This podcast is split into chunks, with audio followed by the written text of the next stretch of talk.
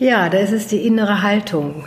Es ist die innere Haltung, die sich verändert, wie ich die Dinge tue und für wen ich die tue. Tue ich die, weil ich möchte, dass andere mich bewundern, dass andere mich gut finden, dass andere mich lieb haben, dass ich äh, mich durch andere wahrnehmen kann. Weshalb mache ich das? Ja? Oder ist es mir ein inneres Bedürfnis, Dinge so zu tun im Außen, wie ich sie tue? Und ich wach bin dabei. Wach bin dabei, wie, wie steht es mit meiner inneren Freundlichkeit? Es geht ja nicht nur darum, freundlich zu sein, das ist ja sehr schnell auch mal scheinheilig, sondern wirklich zu schauen, wie, wie steht es heute mit meiner inneren Freundlichkeit? Kann ich freundlich zu mir sein? Ist das heute möglich? Ja, ich gucke in den Spiegel.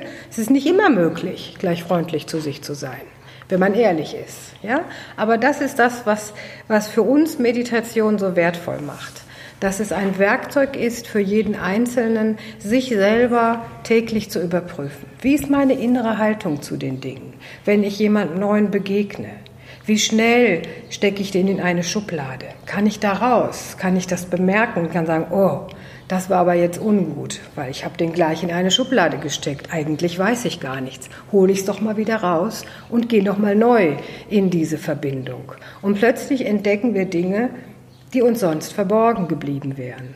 Ja, weil wir so schnell reagieren. Unser Nervensystem macht das binnen Millisekunden haben wir schon Urteile und Vorurteile von Menschen gefällt.